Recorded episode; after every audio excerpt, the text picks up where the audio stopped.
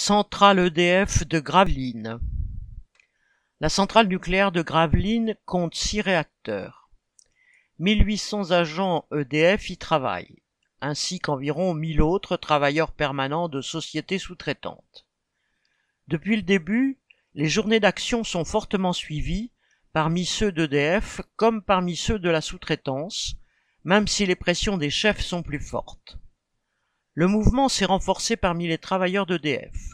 Beaucoup posent une ou plusieurs heures de grève par jour et 100 à 300 d'entre eux se rassemblent quotidiennement devant la centrale dès 5 heures du matin jusqu'en début d'après-midi. Organisés par les syndicats, ces rassemblements ont tantôt pour objectif de bloquer l'accès des voitures au parking, causant des embouteillages sur toutes les routes d'accès, tantôt de ralentir en filtrant l'entrée des travailleurs non grévistes. La grande majorité d'entre eux sont d'ailleurs solidaires du mouvement.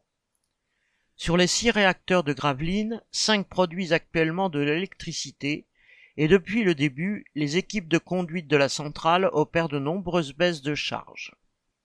Un réacteur est à l'arrêt pour être rechargé en combustible et pour maintenance. En conséquence, très peu de travaux peuvent être faits dans la centrale. Le lendemain de l'annonce du 49.3, perçue comme une insulte par beaucoup, la prise de parole syndicale a été très suivie avec la présence de travailleurs de la sous-traitance.